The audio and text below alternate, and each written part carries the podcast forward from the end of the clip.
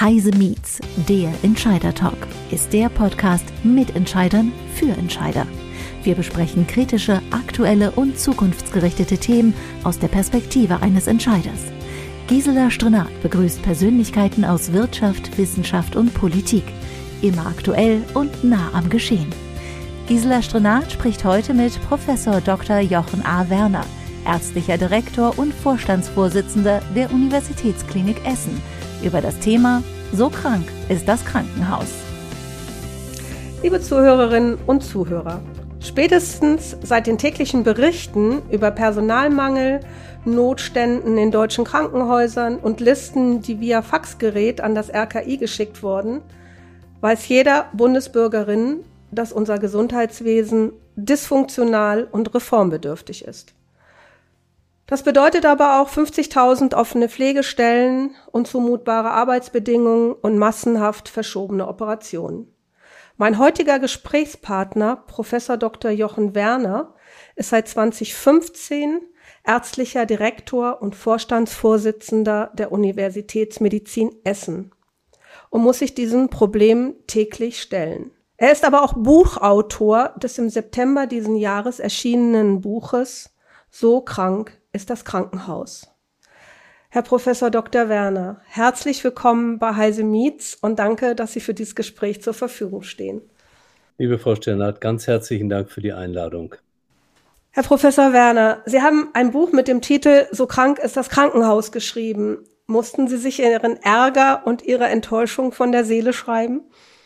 Irgendwie passt das von der Seele schreiben, aber das war sicher nicht das Anliegen. Mir ging das darum, äh, wirklich einmal die Defizite unseres Gesundheitswesens aus Sicht einer Person zusammenfassen, äh, zusammenzufassen, die ja im Grunde schon über 40 Jahre Kontakt mit dem Krankenhaus hat und nicht jetzt nur anzuklagen, was alles schlecht ist, sondern auch aufzuzeigen, wohin wir uns entwickeln müssen. Was wichtig ist, ist, dass ich einfach durch den Ärger getrieben war und bin, diesen Stillstand zu beobachten, der im Gesundheitswesen seit vielen Jahren, man kann manchmal schon Jahrzehnten sagen, vorherrscht und das ist eigentlich die, die Haupttriebfeder dabei gewesen. Mhm.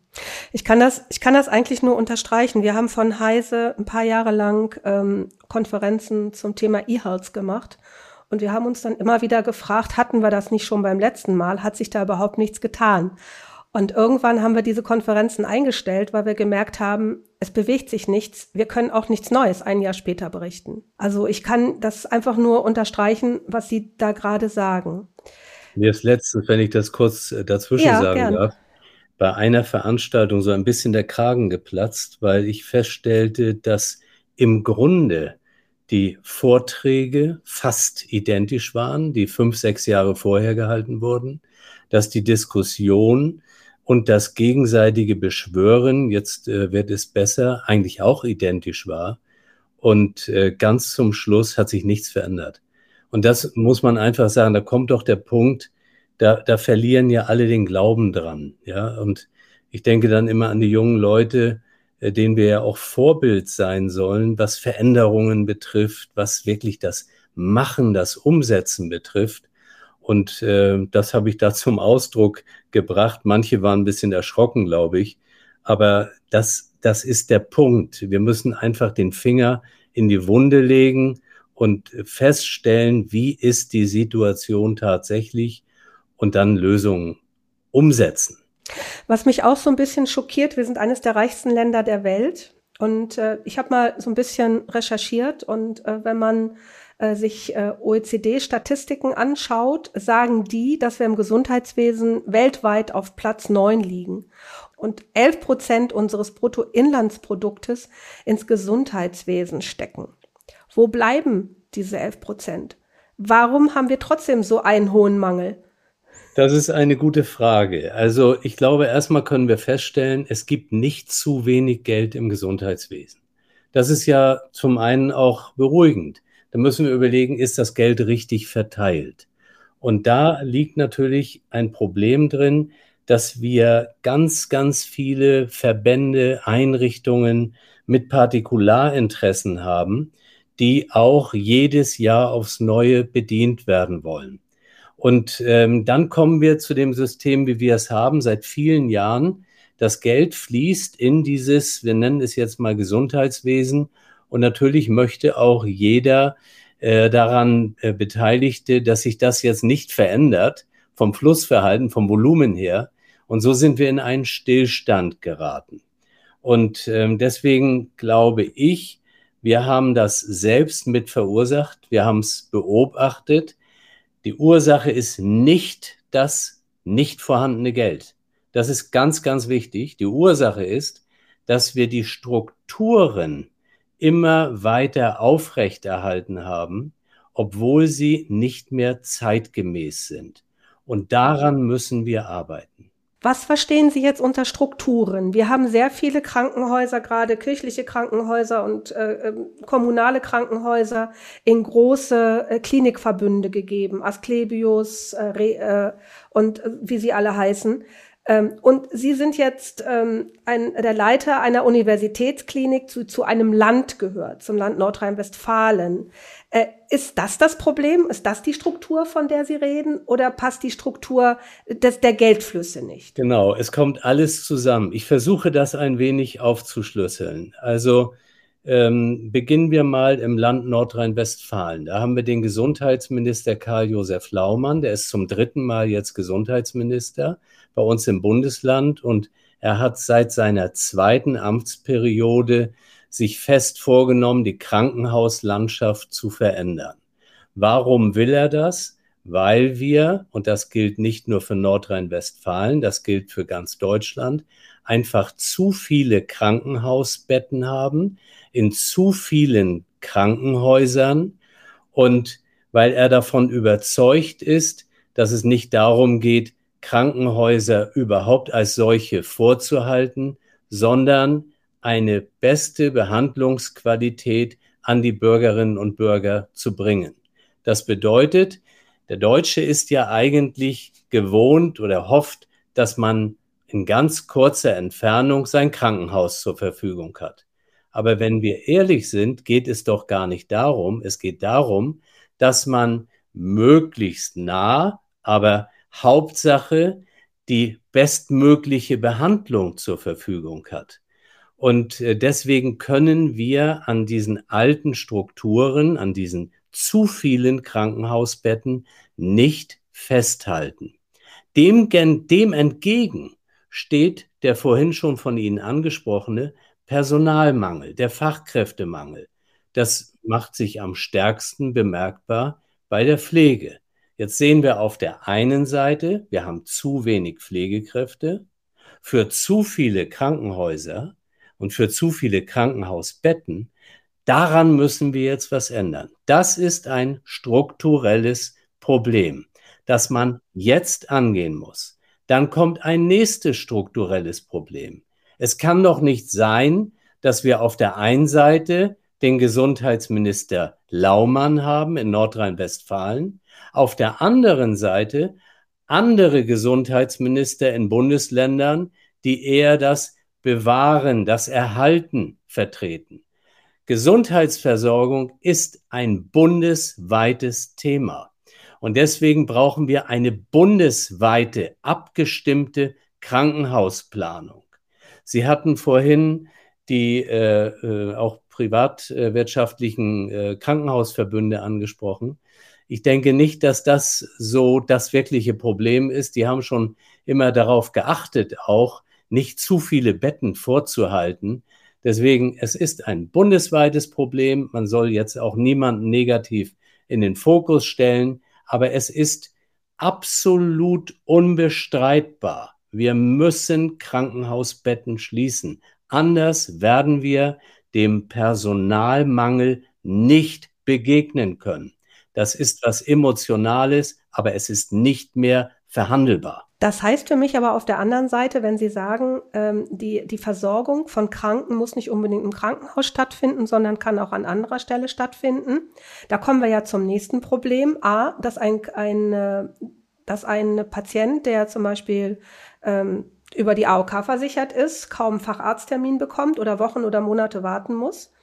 Und wenn ich mir wieder die Statistik anschaue, äh, sagt die Statistik, dass wir in Deu die Deutschen zehnmal pro Jahr zum Arzt gehen, wobei der Durchschnitt der sonstigen Bürger bei, außerhalb Deutschlands bei 6,8 Prozent liegt. Also wir Deutschen scheinen den Arzt zu lieben und scheinen gern dorthin zu gehen, äh, was ja auch wieder ein Problem gerade für Hausärzte und Fachärzte äh, äh, äh, zutage bringt. Weil wenn ich aufs Krankenhaus gucke, muss ich auch auf die Leute gucken, die ins Krankenhaus überweisen.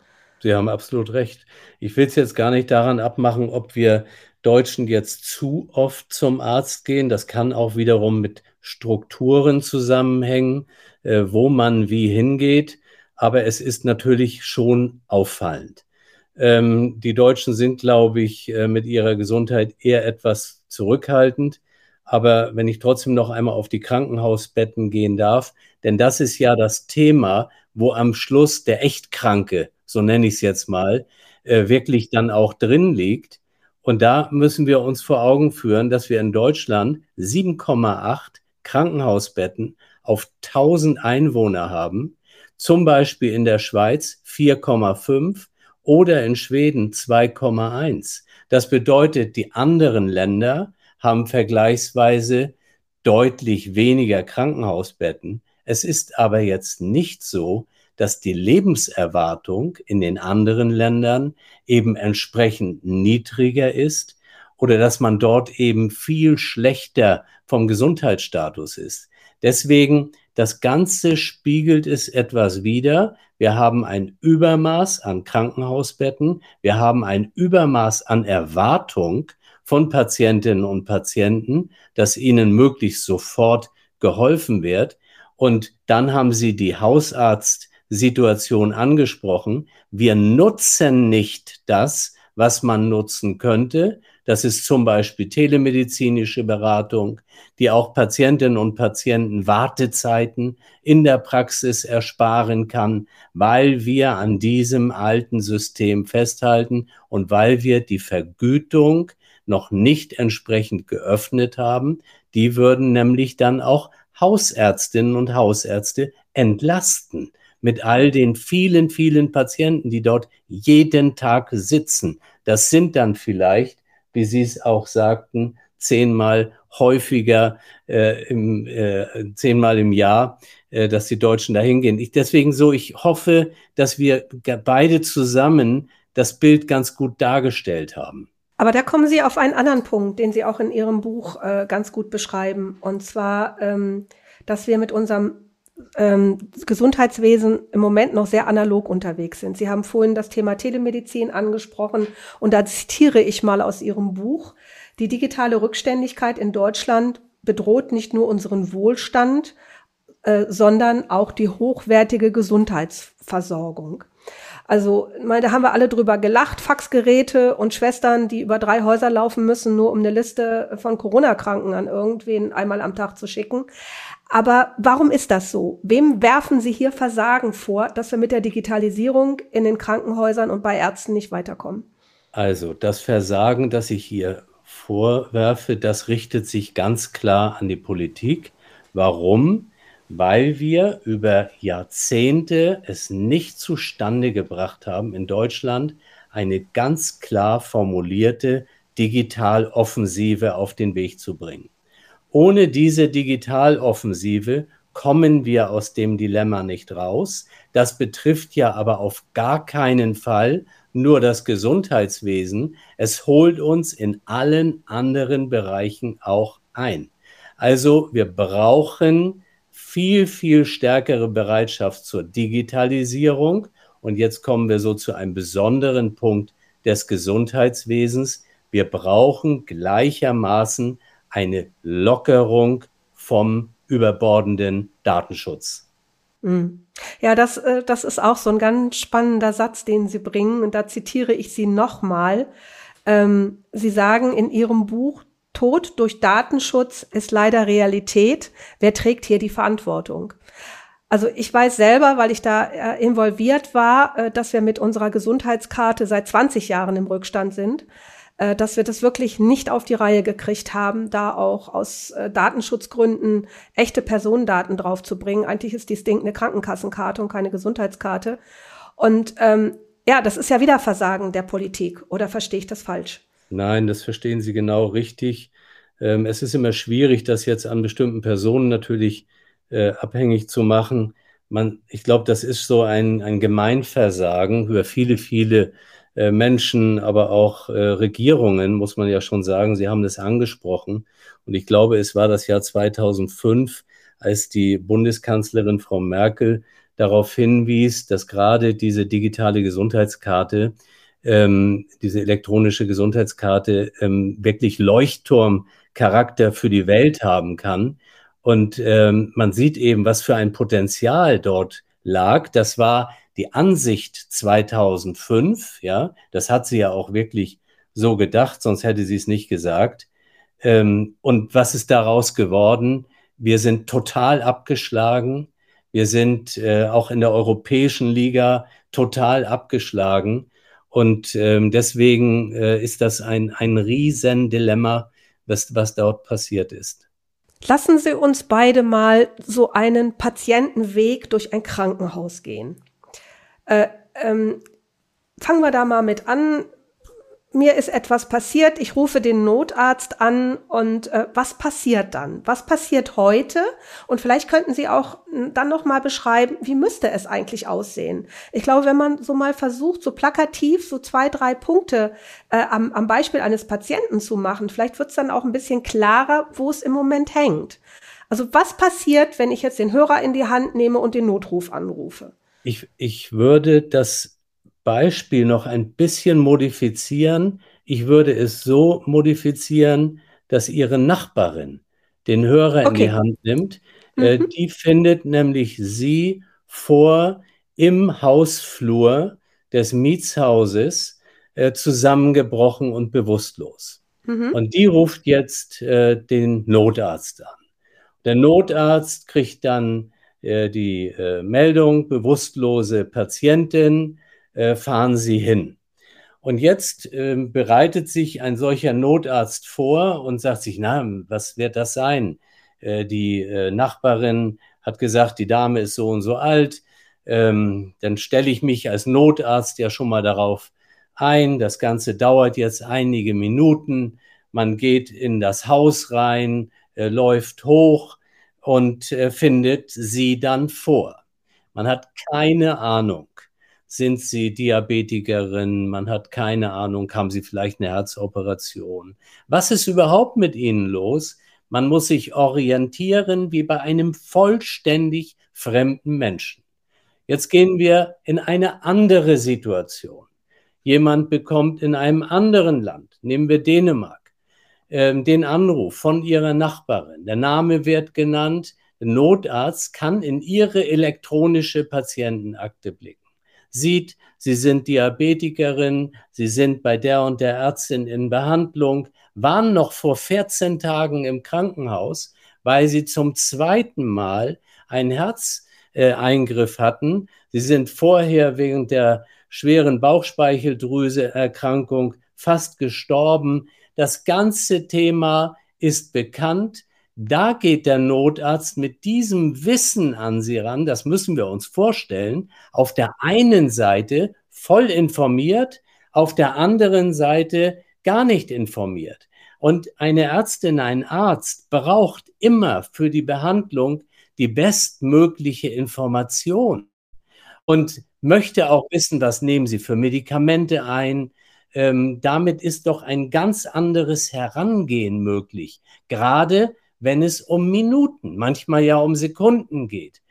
Und, und deswegen haben wir äh, uns alle vorzuwerfen, dass wir das nicht hinbekommen haben. Wir waren vorhin bei der elektronischen Gesundheitskarte, dass eben dieser Datensatz, nenne ich das mal, dieser Informationsschatz den Ärztinnen und Ärzten zur Verfügung steht.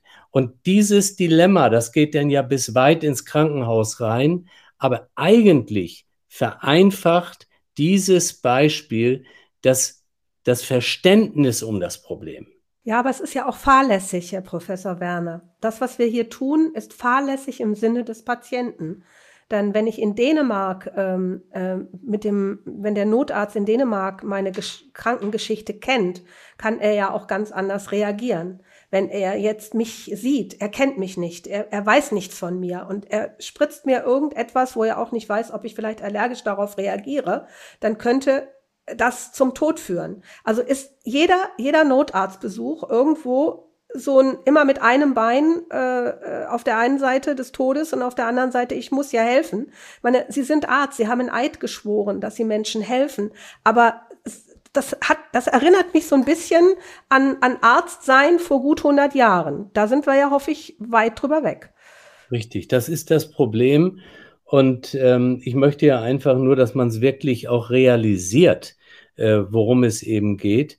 Und natürlich sind Ärztinnen und Ärzte gerade überhaupt an jeder Einsatzstelle immer in dem, äh, in der Bedrängnis, äh, was falsch zu machen, was, was sie auch selbst rechtlich wieder einholen kann. Aber hier könnte man ja die Situation verbessern. Und die Verbesserung ist eben durch die bekannten Informationen. Und deswegen, ich weiß, das mögen manche nicht hören und dann regen sich immer welche auf. Ich sage es ja immer weiter. Deswegen ist dieser Hashtag Tod durch Datenschutz, der ist korrekt. Weil am Schluss, wenn diese behandelnde äh, ärztliche Person den Fehler macht, den äh, die Person nicht getan hätte, wenn sie die Vorgeschichte gewusst hätte, dann hat der Datenschutz hier eine Verantwortung zu übernehmen. Das möchte keiner, aber das ist so. Und ich bin ganz sicher, dass es irgendwann zu Verfahren kommen wird. Und in dem Moment, dann wird das Ganze auch hinterfragt. Denn dass das so ist, das wissen zig Leute, ja. Aber es, es bleibt ja im Moment so. Es soll nun wieder besser werden. Auch äh, in dieser Legislaturperiode soll es endlich angegangen werden. Eine Lockerung des gesundheitsbezogenen Datenschutzes. Drücken wir mal die Daumen. Ja, aber das, wovon Sie äh, sprechen, äh, ist, dass ähm, der Notarzt, ich komme nochmal auf den Notarzt, meine Akte kennt. Ich habe ja schon überhaupt keine vernünftige Verbindung zwischen einem Facharzt und dem Hausarzt, geschweige denn zu einem Notarzt. Wir haben ja kein zentrales Bundesbürger- oder Bürgerregister, wo unsere Krankheiten drinstehen. Und bis so, bis so etwas aufgebaut ist, das dauert Jahrzehnte, wenn ich mal sehe, wie lange andere Dinge in Deutschland dauern. Ähm, wann wollen wir denn da mal hinkommen? Ja, also ähm, auch das ist Fakt. Der ähm, letzte Bundesgesundheitsminister, Herr Spahn, hat in seinen ersten beiden Jahren eine ganze Reihe von Digitalinitiativen auf den Weg gebracht, äh, auch in die Gesetzgebung erfolgreich eingeführt. Dann kam leider die Pandemie, dann gab es andere Ausrichtungen. Dann hatte er aber auch noch ähm, veranlasst und auch umgesetzt, dass zum, 21, dass zum 1. Januar äh, 2021 die elektronische Patientenakte in Deutschland eingeführt wurde. Wenn Sie danach heute Bürgerinnen und Bürger fragen, wissen es die meisten nicht.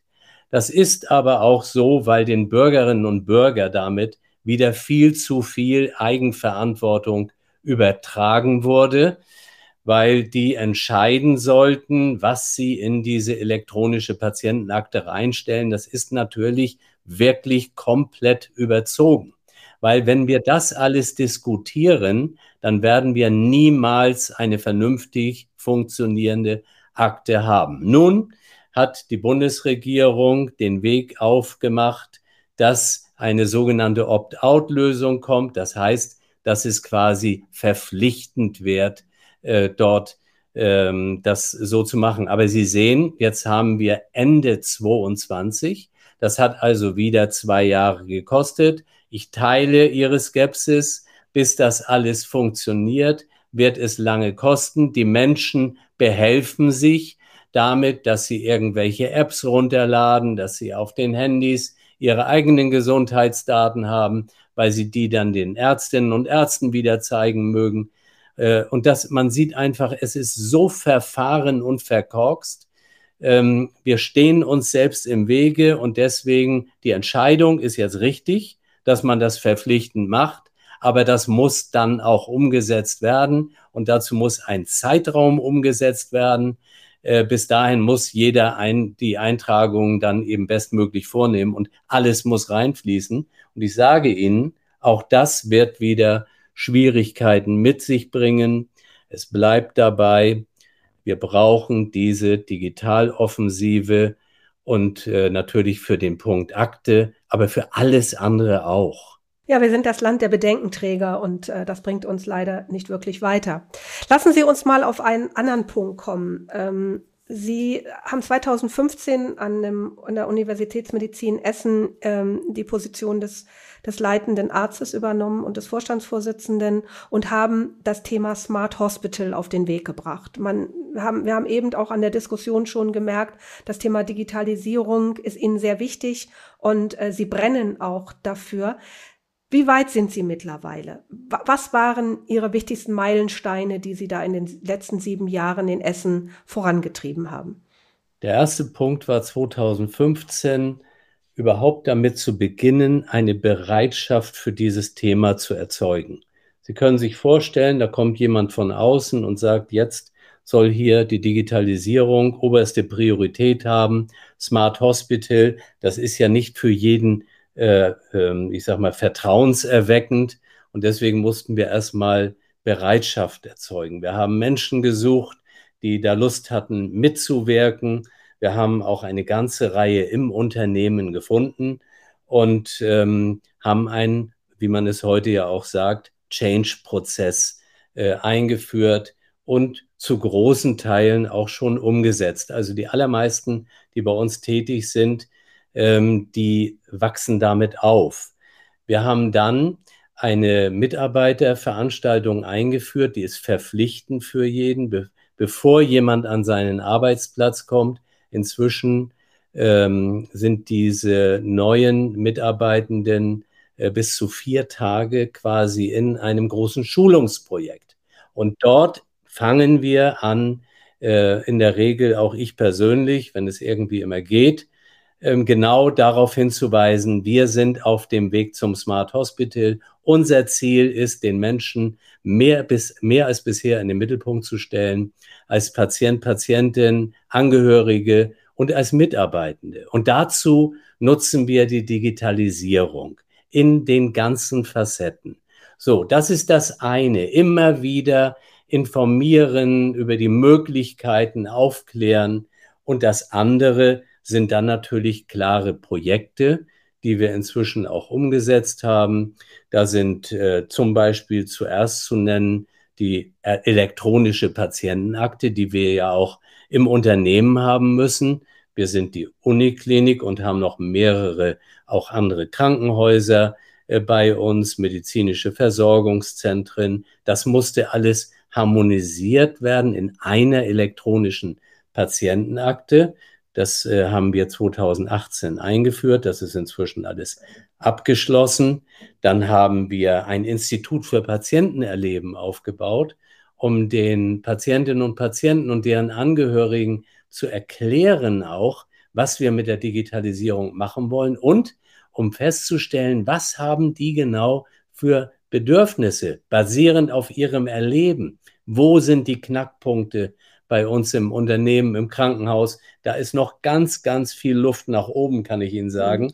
Aber es nützt ja nichts. Wir müssen eben Punkt für Punkt angehen. Dann haben wir ein Institut für künstliche Intelligenz in der Medizin gemeinsam mit der medizinischen Fakultät aufgebaut. Wir haben ein sogenanntes Service- und Informationszentrum, im Grunde ein entwickeltes Callcenter zur besseren äh, Erreichbarkeit aufgebaut. Ähm, als ich mich vorstellte in Essen bei den niedergelassenen Ärztinnen und Ärzten, sagten die mir, ja, die Medizin ist bei Ihnen in Ordnung, aber die Erreichbarkeit ein Grauen. Und äh, das ist das Thema. Wir haben das festgestellt, aber das sind viele andere große Kliniken auch, wo Hunderte und Tausende von Anrufen am Tag äh, nicht äh, den äh, entsprechenden Angerufenen erreichen. Das muss man sich auch vorstellen. Da verzweifeln viele dran. Und da, das haben wir, glaube ich, recht professionell angefangen. Wir haben es in bestimmten Bereichen umgesetzt, aber auch da haben wir noch einiges vor uns. Und wir haben eben unsere zentrale Notaufnahme, die es bis dahin in der Form überhaupt nicht gab, digital aufgesetzt. Und das sind so einige Beispiele, ähm, aber die belegen, es ist einiges passiert. Ähm, ich sage immer, wir sind nicht im Wettstreit mit irgendwelchen anderen Krankenhäusern. Es gibt viele gute, solch, äh, solch engagierte Krankenhäuser in Deutschland. Und wir versuchen, die Digitalisierung bestmöglich einzusetzen und noch vieles zu erreichen, von dem wir deutlich entfernt sind. Aber wenn ich das äh, jetzt höre, was Sie da schon an guten Dingen umgesetzt haben, höre ich daraus, dass alles das, was Sie tun, immer um den Patienten herum passiert. Also schnellere Erreichbarkeit, ähm, die, die, die, den Pflegebereich zu verändern, den Einsatz von künstlicher Intelligenz. Also ich glaube, der Fokus, den Sie da haben, der liegt immer beim Patienten. Ist das richtig? Das ist absolut richtig. Zuerst habe ich auch immer so gesprochen. In der Zwischenzeit aber nehme ich immer noch ähm, eine weitere Gruppe mehr und mehr mit rein und das sind die Mitarbeitenden, die wir auch viel besser noch entlasten müssen. Ähm, wenn wir die Pflege jetzt sehen, die dokumentieren sich teilweise wirklich noch, ja, ich sag mal fast zu Tode. Das ist zu viel, ja. Und wir müssen jetzt auch als äh, Krankenhausunternehmen äh, sagen, was, was nicht mehr gemacht wird. Also wenn wir darauf warten, dass irgendjemand übergeordnetes jetzt genau sagt, was, wo wir mal Besserung herbeischaffen, dann warten wir, glaube ich, zu lange, weil die, äh, die Mitarbeitenden, die dokumentieren in meinen Augen zu viel. Das ist aus dieser German Angst heraus. Man könnte irgendwas undokumentiert lassen. Das bietet wieder Möglichkeit für Angriffe. Das bietet Möglichkeit für vielleicht Verurteilung. Aber was nützt es, wenn wir die Patienten nicht mehr versorgt bekommen? Wenn wir die Patienten quasi Versorgung einer Dokumentation hintanstellen, dann passiert auch was Falsches. Also äh, wir, wir haben da ein großes Problem inzwischen, das äh, gar nicht hochgehängt äh, genug werden kann. Und deswegen insistiere ich so darauf, wir müssen für die Patientinnen und Patienten bessere Bedingungen schaffen. Wir müssen die Versorgung sicherer machen und äh, wir müssen vor allem die Mitarbeitenden entlasten. Denn wenn die frustriert sind, wenn die nicht mehr können, keine Lust mehr haben und, und, und, dann leiden automatisch direkt eins zu eins die Patientinnen und Patienten darunter. Und deswegen holt sich dieses System leider im Moment ein. Es braucht sich auf und ähm, da müssen wir handeln. Es, es, geht nicht mehr anders. Ja, da sind wir eigentlich wieder am Anfang unseres Gespräches. 50.000 offene Stellen im Pflegebereich ist natürlich ein Wort, das ist eine Menge. Ähm, und ähm, ich glaube, da schließt sich unser Kreis eigentlich auch wieder. Auf der einen Seite haben Sie im Gespräch jetzt gesagt, dass wir stärker an die Politik herangehen müssen, dass es äh, da große Mängel gibt. Ähm, auf der anderen Seite behindert uns der Datenschutz ähm, weil wir einfach, äh, Sie haben es eben mit German Angst bezeichnet, dieser Begriff ist ja mittlerweile sehr, sehr etabliert in vielen Bereichen. Da müssen wir einen Weg finden. Aber einen anderen Punkt sehe ich auch noch, dass wir natürlich ganz viele Mitspieler auf diesem Spielfeld haben. Das sind nicht nur die Krankenhäuser, das ist nicht nur die Politik, das sind die krassen ärztlichen Vereinigungen, das sind die ganzen Verbände, die dahinter hängen und so weiter. Und jeder möchte mitreden. Und äh, vielleicht noch zum Abschluss ein, ein Wort von Ihnen. Ist das überhaupt notwendig? Wer muss das letzte Wort haben? Wer entscheidet letztendlich? Also in meinen Augen sind viel zu viele Gruppen eingebunden in diesen Entscheidungsprozess. Es hat sich ja über Jahre gezeigt, dass es nicht funktioniert. Deswegen sind wir dorthin gekommen. Aber auch deshalb, und das ist dann schon wieder außerhalb des Gesundheitswesens, hat man sich ja gegen eine Digitaloffensive entschieden. Ähm, ich komme noch einmal zurück auf unseren Gesundheitsminister Herrn Laumann, der sagt ja, ähm, das Gesundheitswesen ähm, scheut ähm, Transparenz so sehr wie der Teufel das Weihwasser. Und das gibt es so ein bisschen wieder, weil natürlich Digitalisierung Transparenz schafft Viele möchten nicht Transparenz. Das gilt auch im Gesundheitswesen auf der einen Seite, bei unser Beispiel vorhin, hilft es der Behandlung, aber auf der anderen Seite legt Transparenz natürlich viel Überflüssiges auch äh, dar. Also so sehen wir, wir haben dieses äh, Problem und ähm, in meinen Augen gehört äh, das Bundesgesundheitsministerium in eine absolut klare äh, Führerposition. Das muss Entscheidungen treffen. Ähm, Herr Lauterbach hat ja jetzt schon mehrfach gesagt, er gibt nichts auf Lobbyismus. Ich bin gespannt. Das wäre ja ein super Ansatz, dass jetzt eben dort die Entscheidungen getroffen werden. Üblicherweise enden sie dann damit, dass gesagt wird, naja, aber er kann ja eigentlich nicht entscheiden, weil das äh, Themen vom Föderalismus sind. Und damit sind wir wieder bei dem Interview am Anfang. Ich möchte einen Punkt bitte noch sagen, Frau Sternert, weil mir das extrem wichtig ist bei dieser ganzen Thematik, die sich ja darauf konzentriert. Wir wollen die Patientenversorgung verbessern, vor allem über Digitalisierung. Das ist der Schlüssel dazu. Aber wir dürfen nicht vergessen, dass wir gesunde Menschen haben wollen. Und gesunde Menschen sind an eine gesunde Umwelt gebunden. Und wir als Krankenhausbetreiber müssen uns immer vergegenwärtigen, dass Krankenhäuser umweltbelastend sind. Und wenn wir es zulassen, diese zu vielen Betten immer noch im Betrieb zu halten, dann ist es auch ein Argument, dass wir sie schließen müssen, weil wir auch dort unseren negativen Einfluss auf die Umwelt, auf das Klima reduzieren wollen. Und das liegt mir extrem am Herzen, dass das hier ein viel komplexeres Thema ist als irgendein kleines Krankenhaus, das hier in den Fokus kommt, das durch Optimierung mit Zentralisierung quasi kaum vermisst würde. Und wir tun es nicht. Aber die Umweltkarte, die muss hier jedes Mal mitgezogen werden, weil die für uns alle essentiell ist. Ja, das ist, das ist, glaube ich, nochmal zum Schluss ein ganz, ganz, ganz, ganz wichtiger Hinweis. Äh, die Umweltkarte aus beiden Richtungen. Äh, der Heise Verlag ähm, ist genau gegenüber von der MAH in Hannover. Und wenn ich äh, das Gelände der MAH sehe, ist das eine Fabrik. Da arbeiten Tausende von Menschen und es sind Tausende von Patienten da.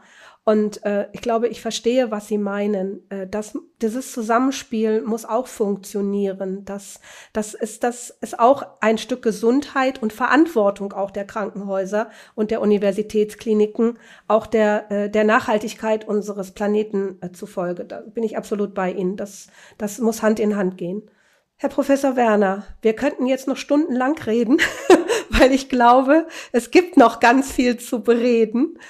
Aber zunächst erstmal vielen Dank äh, für diesen ersten Einblick. Ich würde allen, die uns zuhören, noch mal ganz gern Ihr Buch an, äh, allen ans Herz legen. So krank ist das Krankenhaus, weil da haben Sie noch so viele, so schöne und teilweise auch so erschreckende Beispiele, äh, dass ich glaube, ähm, das muss eigentlich jedem bewusst sein.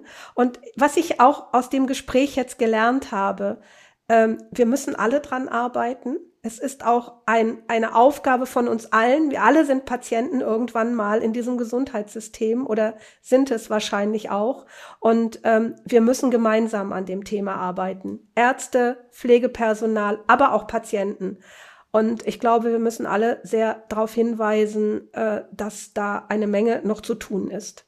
Und äh, danke, dass Sie da so ein wirklich ein so ein Streiter an dem Thema sind und auch immer wieder darauf hinweisen, was da noch getan werden muss. Ich bedanke mich wirklich für die Möglichkeit, das hier auch so dargelegt haben zu dürfen. Mir ist es eben extrem wichtig und mir ist auch wichtig, dass wir die jungen Leute mit einbeziehen in diesen Veränderungsprozess. Deswegen auch der Link zur Umwelt, denn äh, wir müssen Begeisterung für das ganze Thema schaffen. Und ähm, ja, vielen, vielen Dank für das Gespräch. Hat mir auch viel Freude bereitet. Ja, vielen Dank zurück. Das war Heise Meets, der Entscheider Talk. Beim nächsten Mal begrüßt Gisela Stronat Professor Dr. Ulrich Reinhardt, wissenschaftlicher Leiter der Stiftung für Zukunftsfragen zum Thema Die Zukunft ist immer besser als die Vergangenheit. Wir freuen uns auf Sie.